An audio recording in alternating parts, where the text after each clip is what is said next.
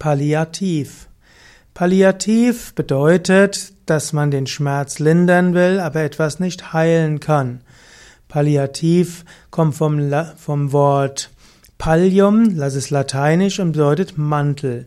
Palliativ bedeutet also ummanteln oder ummantelnd. Es gibt verschiedene Formen der Palliativmedizin. Palliativmedizin hat das Ziel, bei fortschreitenden unheilbaren Erkrankungen den Verlauf zu verlangsamen und auch Symptome zu reduzieren. Dazu gehört zum Beispiel Übelkeit, Schmerz oder Depressionen. Diese will man reduzieren, um Lebensqualität noch beizubehalten.